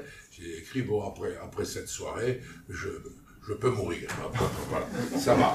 Donc, il a parlé calmement, avec des silences, avec une belle ponctuation. Il a, pas, il a été vraiment dans le centre névralgique de, de sa voix. C'était parfait. Donc, évidemment, là, il était apaisé. En plus, il fallait très bien montrer aux Français que le président de la République, c'est quelqu'un de, de- dominant, de calme, de- face à, des responsabilités énormes dès le lendemain. Donc voilà, il a été formidable. Donc pour répondre à, ta question, euh, à la vôtre, à, notre à- pour question que je me pose également, il est évident qu'on est tributaire des réactions des gens. Il y a des gens qui, euh, euh, qui réagissent bien, euh, qui montrent leurs émotions, qui sont émus euh, par nous, par, euh, par ce que nous avons dit, par rapport à notre élocution. Et diction, ça n'a rien à voir. L'élocution et la diction, c'est deux choses complètement différentes. L'élocution, c'est l'art, c'est la forme, c'est le fond, pardon, c'est le fond de ce que nous disons. Et si on a de la matière à exprimer, on l'exprime euh, intelligemment. Et la forme, c'est- la diction. On peut avoir une très belle élocution et, et une diction misérable. euh, voilà. Donc, et quand on a une salle, voilà, et quand on a une salle qui réagit pas trop, bah, il faut essayer, comme je, je leur dis, euh, euh, de, de- euh, d'employer quelques, euh, quelques moments plaisants, une histoire drôle, pour essayer de, de, de, de- raviver un peu l'intérêt, ou alors quand les gens sont trop excités, de se poser, de les laisser un petit peu se calmer. Voilà. Évidemment qu'on est en rapport. Là, par exemple, je ne sais pas pas pour quelle raison, mais je ne critique absolument pas. Certainement que nous n'avons pas dû intéresser. Il y avait un monsieur et une dame qui sont partis. Ils sont partis, peut-être qu'on ne les intéressait pas, et ils ont bien fait de s'en aller. Vous voyez ce que je veux dire? Voilà. Les gens qu'on intéresse, les gens qu'on n'intéresse pas. C'est pas parce que nous sommes là que nous sommes dominants par rapport à vous. Euh, je dirais même, moi plutôt, que vous êtes dominants par rapport à nous.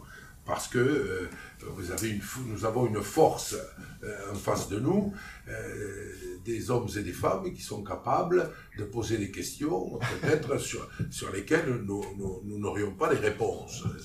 Donc, il faut, il faut se, comporter aussi vis-à-vis d'un public, d'un auditoire, de façon relativement humble, n'est-ce pas? Euh, Tout en essayant de donner le meilleur de nous-mêmes, voilà. Et c'est pour ça que moi je me permets un peu de, de, t'attiser un peu, moi qui ne te connais pas, pour que tu me dises ce que je ne sais pas, justement, et pour me faire changer d'avis. J'adore quand les gens intelligents me font changer d'avis. Je suis tout à fait prêt à changer d'avis quand je me dis, bon, ça, j'avais pas vu ça comme ça, mais à coup de pas, terminé, merci. Est-ce que tu veux entendre ce que la machine fait à Ah, absolument Non, non, je sais ça. Ouais. Il y a peut-être d'autres questions. Ah oui, oui, bien sûr. De Ah oui, oui, oui. En fait, on a les deux projecteurs dans la figure là, donc je vois euh, trois rangs. moi. Oui, c'est un peu, un peu N'hésitez fort, pas à crier. un peu brutal. Donc j'ai vu un bras là-bas. Ouais. vrai qu'au début, vous aviez parlé des euh, émotions, à savoir est-ce que euh, notre voix influe sur nos émotions ou est-ce que notre, nos émotions Oui. influent sur notre voix Euh, Quand vous nous présentez les expériences, du coup, vous présentez aux gens des voix qui sont déjà chargées d'émotions. Euh, est-ce que vous pouvez, est-ce que vous pouvez atteindre une voix qui soit considérée par les gens comme étant neutre C'est-à-dire une voix qui soit considérée comme dénuée d'émotions et qui ne sensibilise pas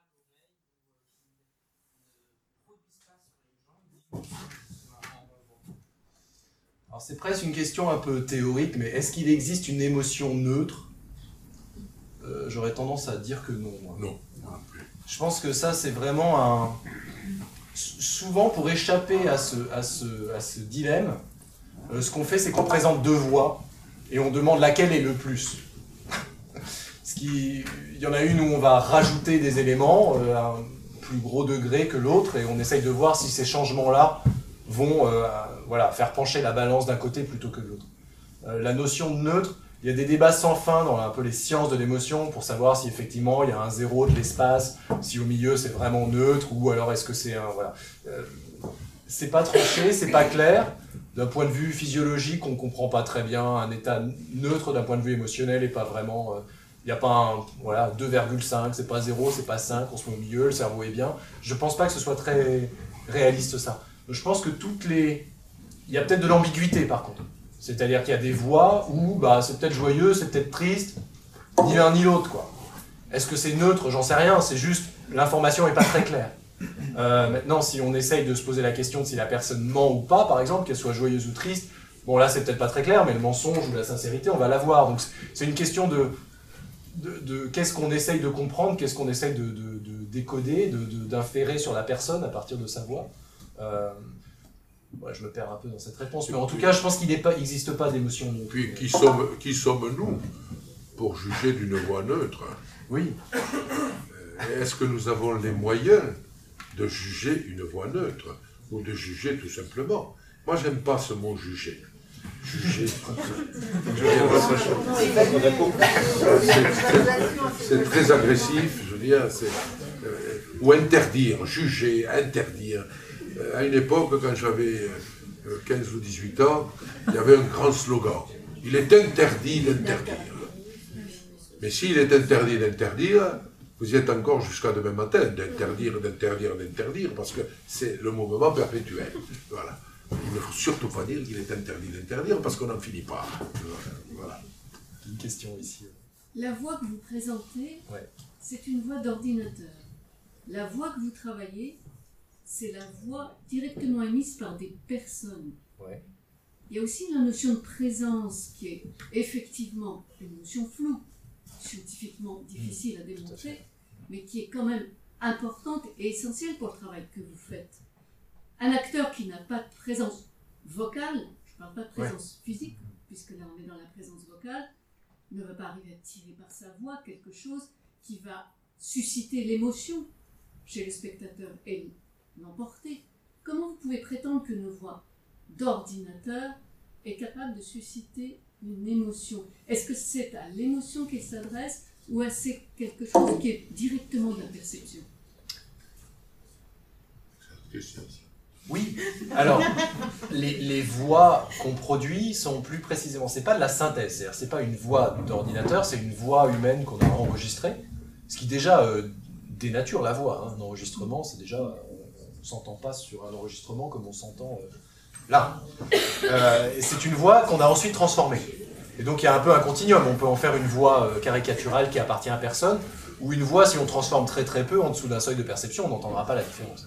Euh, maintenant, c'est vrai que les, les, caractéristiques émotionnelles qu'on peut mettre sur cette voix-là, elles n'ont pas été voulues par la personne qui a prononcé cette voix. On modifie la voix pour lui donner des indices acoustiques qui, s'ils avaient été faits par cette personne, pourraient euh, dénoter une émotion, mais évidemment, l'émotion n'est pas euh, authentique. Elle a été euh, manipulée. Ça nous permet, oui, d'examiner la perception. Qu'est-ce qui, dans ces indices vocaux, nous permettrait de... On se dit que si la... En fait, dans la plupart des expériences qu'on fait, c'est qu'on vérifie que les gens ne pensent pas que ce sont des voix d'ordinateur. Là, ce que j'ai joué était peut-être pas très convaincant, mais on se met à un seuil où les gens ne...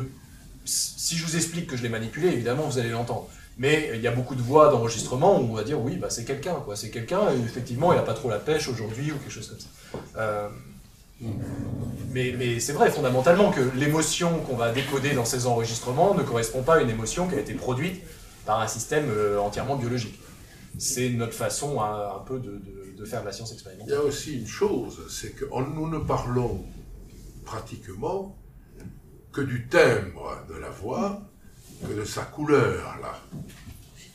Mais la voix elle véhicule pour qu'elle soit intéressante.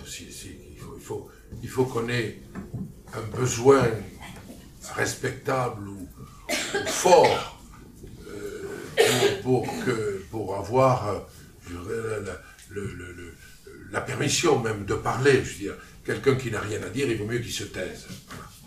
Et il faudrait aussi parler de ce que la voix euh, apporte au niveau de son fondement, au niveau, de- par exemple, vous, avez tous en mémoire, ich bin, ich bin ein Berliner. Vous savez très bien qui avait prononcé cette, cette phrase. Non? Oui. Voilà, c'est un Américain à Berlin, évidemment, il a mis tout le monde in the pocket en disant ça. Euh, voilà. Quand l'autre a dit I have a dream, il n'a pas parlé pour ne rien dire. Ça a été un discours extraordinaire qui lui a fait perdre la vie d'ailleurs, plus tard et très peu de temps après. Donc, la voix doit aussi charrier, je dirais, des, des- des torrents de, de, de- de- de violence, de force, d'intérêt. Il faut qu'elle soit au service d'idées, de, passions, de, d'informations pour faire grandir l'individu. Il ne faut pas parler pour ne rien dire. Il y a tellement de gens qui parlent pour ne rien dire. Ça n'a aucun intérêt. Et il y, a- il y en a tant d'autres. Quand Hitler, par exemple, parlait, c'était une voix horrible, Hitler. Mais là, il a galvanisé les foules. Comment il a fait Alors, je peux vous dire, j'ai travaillé tous mes rôles allemands avec Lou Bruder, qui était l'ancien mari de Régine Crespin, et qui a amené Crespin à Bayreuth, en l'occurrence. Voilà, et moi j'ai travaillé aussi tout, voilà, avec lui. Et lui était alsacien, il avait été enrôlé dans les jeunesses hitlériennes. Obligé, hein. Et il me disait, je me suis euh, retrouvé à quelques 10, 15, 20 mètres d'Hitler très souvent, Évidemment, au début, je, mes yeux auraient été des mitraillettes, il était mort. hein. Et au bout de dix minutes, eh ben, je me disais, euh, mais nom de Dieu, c'est lui qui a raison. Il a raison. Pourquoi il a raison? Parce qu'il disait des choses que personne ne- ne- n'osait dire, hein, et avec une voix caractéristique, avec, avec un timbre euh, carnassier, avec euh, des accents terribles, la peur. Tous les gens qui étaient en face avaient peur, de cette voix. Donc, il les, il les, alors c'était vraiment un être dominant, il les, avait comme ça. Et d'ailleurs, quand il y a trois ans, on m'a demandé de, de faire, j'étais à Nuremberg, un film où je devais jouer en allemand Monsieur euh, Göring, j'ai travaillé beaucoup alors à l'écoute de la voix de Göring, qui était exactement la voix d'Hitler. Ich bin ein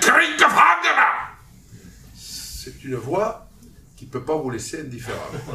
C'est une voix qui vous prend, qui vous, qui vous, qui vous prend à la gorge et, euh, et on ne peut pas s'en défaire. Je crois qu'il faut, un, avoir un intérêt à parler.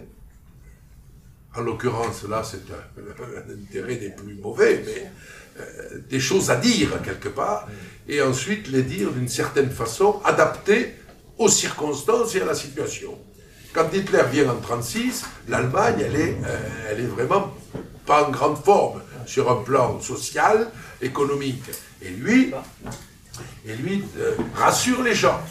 Et ensuite, euh, euh, petit à petit, euh, euh, il, il les influence.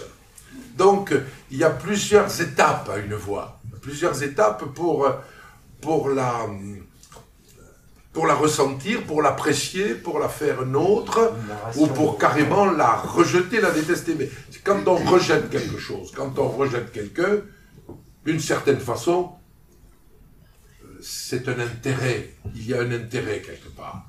Un désintérêt, ce qui est exactement la même chose. Voilà. Donc, euh, peut-être qu'en définitive, ça, y est, j'y arrive, il m'a eu. Peut-être que la machine va justement déterminer, plus que, plus que je pourrais jamais le faire, euh, les, les angles, les, zones d'ombre euh, de, l'art vocal, en définitive. Mais est-ce que vous avez pensé, vous, chercheurs, à étudier la voix d'Hitler, à étudier la voix de Mussolini, à étudier la voix de Le Pen Voilà, Celui-là, il est un peu moins dangereux pour l'instant, mais bon. Et, bien. et- et à comprendre le mécanisme qui galvanise les foules, parce que c'est effrayant, ça. Et, et Macron, quand il est monté au plafond, il n'a pas réussi, mais, mais parce que c'est pas sa nature. Mais vous trouvez pas ça effrayant qu'à partir de discours comme Hitler, il n'avait pas de coach C'est effrayant ce qu'il a fait. Non? Ah, c'est très effrayant ce qu'il a fait, oui. Ça, c'est moins que l'on puisse dire. Non, mais ça serait intéressant de, de regarder comment sa voix a été faite. Oui, oui, cette voix-là. Ce qui, ce qui, ce qu'on- on, va prendre, on va prendre une dernière question, et, et- enfin deux dernières questions, après je pense. Enfin, C'était une morsure, Il est ça 9h05, je pense qu'il est. C'était une morsure. C'était pas une voix, c'était une morsure. Juste, juste les deux dernières questions, et puis on essaiera de répondre aux trois questions. Enfin, vous essayez. Oh, on est jusqu'à minuit. hein. Ouais, mais, pas le public. Vous dites qu'il y, a- qu'il y a une voix qui est reconnue comme fiable par 15 personnes et c'est sensiblement la même voix tout le temps. Euh, Est-ce que du coup un politique machiavélique, et ça rejoint un peu la question, Oui, oui. pourrait se dire, à partir de vos diaphragmes, voilà, si je dis bonjour comme ça, ils vont m'aimer. Est-ce qu'on pourrait coacher à partir de ces résultats un homme politique pour séduire une foule Et, et dernière question, juste. Ah oui, on les dernière prend toutes. que Oui, oui. sinon, Euh, moi, c'était euh, en rapport avec euh, l'expérience sur le bébé que vous aviez euh, Oui. abordé, euh, à savoir, est-ce que si on colle justement une voix euh, telle que vous l'avez formée euh, sur une attitude qui nous semblerait absolument opposée, Oui. c'est-à-dire par exemple une voix énervée sur une attitude complètement calme, bienveillante, est-ce que euh, ce qui nous- pour nous passe euh, en premier plan serait l'attitude visuelle ou l'attitude auditive Est-ce que ce qui va déterminer comment on va voir l'émotion de l'autre va être ce qui nous transmet par la voix, ce qui nous transmet par les gestes? Belle question. Là, je- je- on va- la toute dernière, et après, on va. Il y a une. Moi j'avais une question sur euh, votre méthode de coaching. Euh, Je voulais savoir euh, qu'est-ce que vous avez observé, qu'est-ce que vous observez dans les gens que vous accompagnez, euh, dans leur voix et dans les émotions qu'ils dégagent. Quels sont les 3-4 grands axes que vous observez en priorité pour les conseiller Peut-être. euh, ce qu'on Est-ce qu'on prend ça tout de suite Je garde les deux en tête euh, comme. J'ai pas trop compris la question. C'était les Redites-moi. 3 ou 4 euh, La question c'est quels sont les axes que vous observez dans, euh, dans, dans la voix et dans les émotions que, que, que dégagent les gens que vous accompagnez pour les conseiller? Qu'est-ce que vous avez observé chez Emmanuel Macron? Pour lui faire un retour et le conseiller J'ai constaté qu'il avait beaucoup de choses à dire, intéressantes, euh, qu'il avait travaillé son sujet, ses sujets, qu'à un certain moment, je n'étais pas capable de le suivre euh, dans ses réflexions. Je n'ai pas été, j'ai pas été formaté pour ça. Euh, J'ai entendu qu'il euh, euh, qu'il parlait trop vite qu'il avait envie de dire les choses, d'en dire encore davantage, et parce que il est aussi euh, soumis à, à l'horloge. Écoutez, Emmanuel, il y a le taxi qui est en bas. Écoutez, il y a un qui vous appelle, il y a Poutine et on lui file. D'ailleurs, il n'y a pas que lui, il y a, les journalistes qui vous disent toujours la même chose. On parle vite parce qu'on n'a pas le temps. Ça, je pense que c'est un faux problème. Voilà.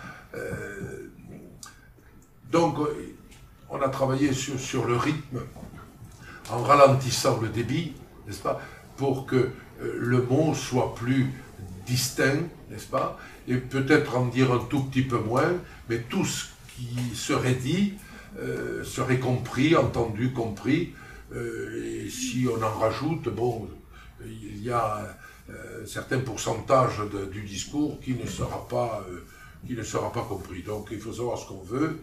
Est-ce qu'on veut être compris de, de deux ou trois, sur deux ou trois euh, sujets importants, ou si on veut euh, parler, parler, parler encore, euh, sans pour autant être très, très, très, très audible, je veux dire audible, mais compréhensible.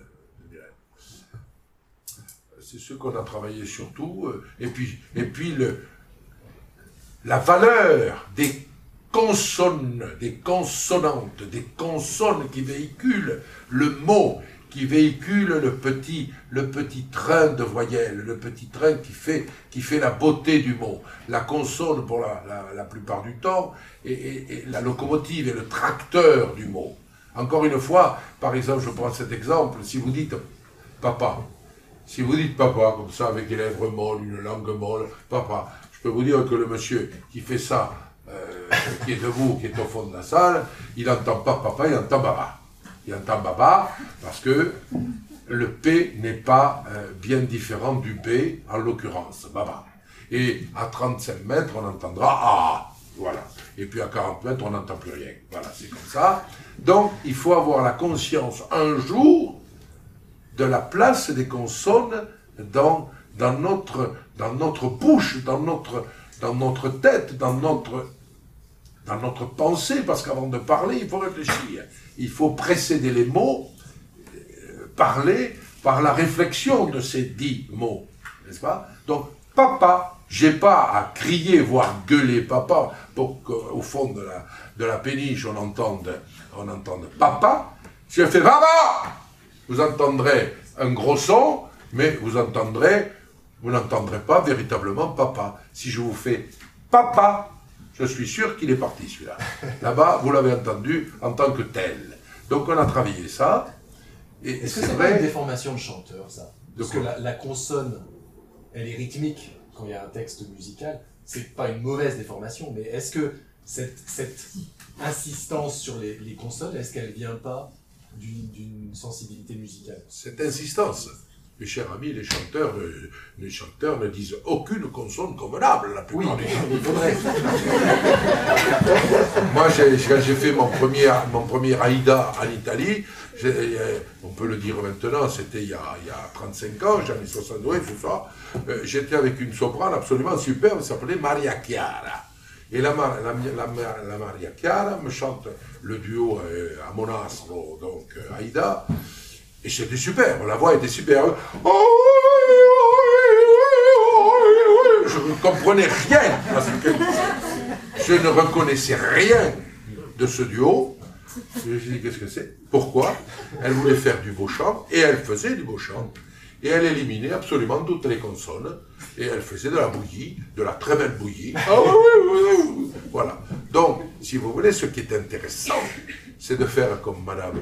Il faut parler d'elle, parce qu'on n'en parle pas assez. On parle de madame Callas, que j'ai connue, qui était merveilleuse ici, évidemment.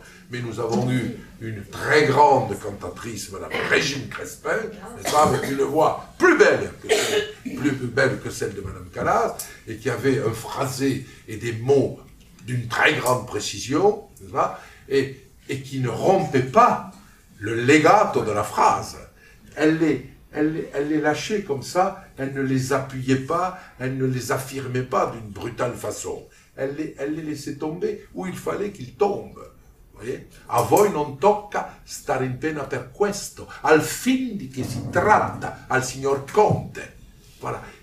Et là, on comprend, comprend ce que Daponte a écrit dans Les Noces de Figaro. Sinon, sinon ça m'intéresse pas, ce métier. Et, j'ai toujours considéré que j'étais un comédien qui chantait et non pas un chanteur qui jouait la comédie. Cela dit, de temps en temps, euh, ça m'a un peu perdu parce que, euh, mettant le comédien à l'honneur et le chanteur un peu derrière, euh, certains euh, ont cru bon d'écrire, et c'était pas toujours faux d'ailleurs, que je faisais un peu du malcanto. Donc, euh, voilà. Comme dit ma femme, quand on va à l'opéra, on entend, on, entend d'abord un chanteur, on veut entendre d'abord un chanteur. Si on veut voir et entendre un comédien, il faut aller à la comédie française. Elle n'a pas tout le temps, elle est là. Donc, mais. Mais simplement, madame ou monsieur, pardonnez-moi, donc on a fait ce travail que nous tous devrions faire. Et il y a une dame tout à l'heure qui a posé une, question tout à fait intéressante. D'ailleurs, vous avez tous posé des questions tout à fait intéressantes, c'est vrai. Et une dame tout à fait délicieuse. Euh, euh, je n'ai pas, tout, tout, tout compris à sa question. N'est-ce pas Vous êtes arrivé pour, me- m'aider un peu, parce que euh, elle n'a pas pris le temps, et ça j'aurais aimé euh, la revoir pour la faire travailler, parce qu'elle n'a pas pris le temps de poser ce qu'elle avait envie de dire. Voilà, elle a parlé, terminé. Bon, voilà, c'est très bien, mais nous sommes à peu près tous égaux dans ce genre de- de- difficultés que nous rencontrons, parce que nous ne donnons pas le temps au temps de nous exprimer clairement.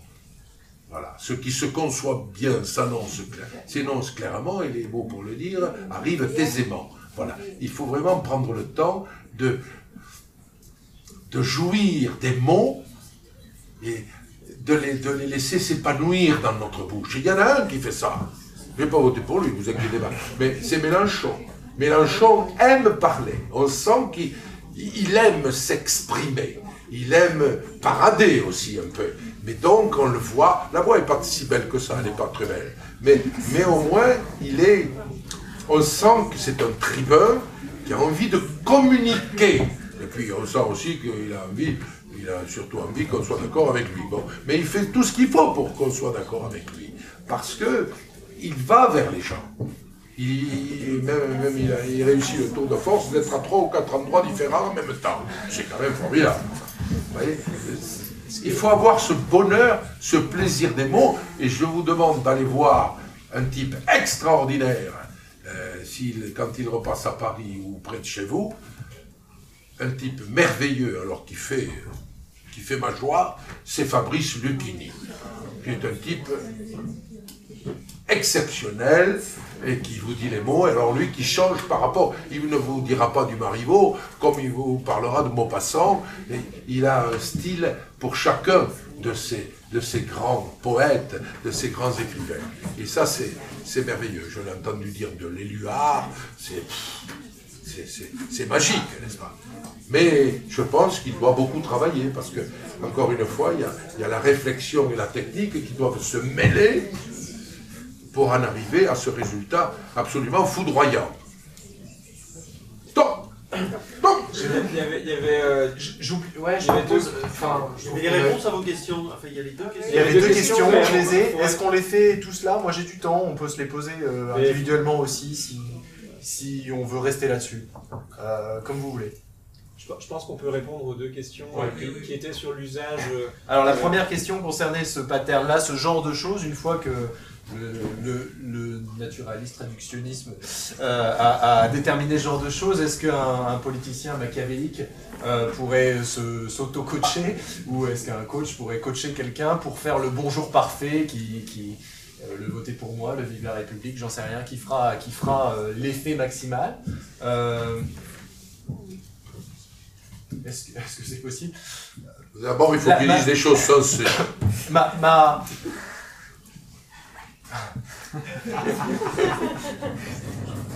Je pense qu'on peut trouver la meilleure façon de dire un mot isolé comme ça euh, là-dessus. C'est ce que cette expérience montre. Cette expérience montre que si dans un box euh, isolé avec un casque sur les oreilles, on vous présente tous les bonjours possibles, on peut trouver le meilleur et quelqu'un pourrait apprendre à faire ce bonjour meilleur. On a un peu appris à le faire nous, hein, pour faire les, les démos à la bouche si on n'a pas, si pas de son et d'image. Euh, maintenant, effectivement, euh, voilà, est-ce que très concrètement mettre ça sur tous les mots de deux syllabes dans un discours va vous rendre incroyablement euh, euh, digne de confiance? Je suis pas sûr. Il y a, y a effectivement ce que vous allez dire, il y a tout le contexte autour. Mais potentiellement, oui, je pense que l'idée de ça est d'arriver peut-être aussi à nous nous immuniser face à ce genre de choses. C'est-à-dire que à partir du moment où on sait manipuler une voix pour la rendre plus ou moins euh, ce genre de choses, on peut aussi détecter ces choses-là. On peut aussi nous s'éduquer un petit peu à détecter, tiens, là, il est en train de me faire le digne de confiance, quoi. Euh, exactement, avec tout ce qui va bien. Euh, autant, je pense qu'on est, a une grande, on a une perception très explicite des visages Et on a une perception très dangereuse de la voix parce qu'on est peut-être encore plus précis sur la voix que sur les visages, mais on s'en rend pas compte. Euh, la voix est assez, est vraiment, je pense, un médium de manipulation assez redoutable parce qu'on n'est pas éduqué à analyser des voix. euh, c'est très proche d'une éducation musicale. hein, euh, le, expliciter le son, c'est pas un truc qu'on fait alors que euh, on est meilleur dans le visuel là-dessus, sur une attitude. Et donc, je pense qu'il faut se, il faut s'éduquer à la voix. C'est un peu le même, euh, le même, le même message que, que tu avais là à la fin. Euh, à la fois pour, euh, moi, je vois ça un peu, voilà, dans, dans ma, la romantisation de mon, travail de scientifique, et aussi pour voir qu'est-ce qui fait de nous, ouais, un être humain, qu'est-ce qui vient d'avant, qu'est-ce qui, est- qu'est-ce qui est la nature, qu'est-ce qui est la culture, tout ça, je trouve ça des questions intéressantes. Mais aussi pour potentiellement, d'un point de vue éthique, politique, se prévenir de- de possibles manipulations là-dessus. Oui, mais il y a aussi, tu as travaillé encore une fois une technique de base. Il y a les voix nasales, comme ça, évidemment, qu'il faut travailler pour décrocher ce côté euh, euh, très désagréable, n'est-ce pas? Puis il y a des, des- des voix farinchées qui sont très poussées sur le bas. Puis aussi, il y a la voix du fumeur, il y a, voilà, il y a, plein de choses à corriger par, une technique. Et ça dépend aussi de, de, de, de l'usage qu'on veut en faire de cette voix. Et moi, je dirais, comme dénominateur commun, c'est soyez vous-même, surtout. Les- les- essayez de ne pas tricher, essayez de dire les choses comme vous les ressentez et pas comme vous pourriez les ressentir si euh, on vous promettait après que vous ayez parlé d'une certaine façon. Voilà, c'est tout, tout- tout Cela dit, un il y a des choses, euh, je peux vous faire écouter vite fait. Euh, on on s'est demandé euh, quel type de voix euh, travailler avec des médecins au SAMU. Euh, quand on appelle le SAMU, c'est une situation bizarre, on est au téléphone, on essaye d'expliquer une, situation médicale, on aimerait une assistance, si possible, une ambulance immédiatement. Or, le régulateur euh, médical au SAMU, il a à gérer euh, vous, plus un crash sur l'autoroute, plus machin, plus le fait qu'il y ait deux ambulances, dont une qui est cassée, et euh, il faut gérer les ressources et, pas, gérer ça optimalement. Et donc c'est vraiment typiquement une situation de négociation. On va essayer de le convaincre que ce truc-là est très dangereux, il faut absolument venir. Alors que lui, spontanément, de son analyse médicale, il vous enverrait bien chez votre médecin traitant le lendemain matin, par exemple. Et on a, on a fait, euh, alors euh, en plaçant des faux appels, pas au vrai centre du SAMU, mais un, un centre qui est un centre de formation pour les médecins, on a manipulé la voix. Et je peux vous faire écouter un peu euh, différentes choses. La personne qui explique un cas médical exactement la même phrase, je vous fais écouter avec une voix un peu fluette. Alors, Est-ce qu'on a toujours du son là C'est pas sûr. Carrément plus de son.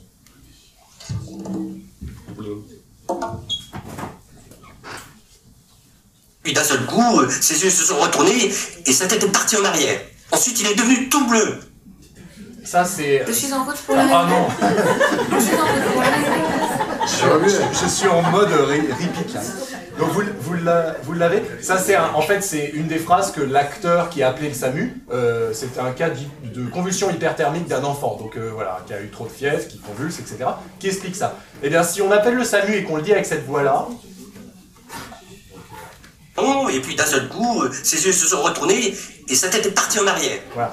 Et si on le dit avec cette voix-là, Bah, il jouait dans le salon et puis d'un seul coup, euh, ses yeux se sont retournés et sa tête est partie en arrière. c'est exactement le même enregistrement. Dans une, on a manipulé artificiellement la sensation de, taille physique de la personne, de corpulence, etc. En fait, quand on est plus grand, plus gros, le conduit vocal est plus long, et donc ça change. Euh, je t'expliquerai. Et ça change la position des formants et également la fréquence fondamentale de la voix. Donc en gros, ça fait des grosses voix comme ça. Si on appelle le SAMU, on a fait des tests sur 60 médecins. Les médecins envoient plus d'ambulances à la deuxième voix qu'à la première. Alors que c'est le même cas médical. C'est exactement la même phrase. C'est plein de phrases, hein, c'est un scénario.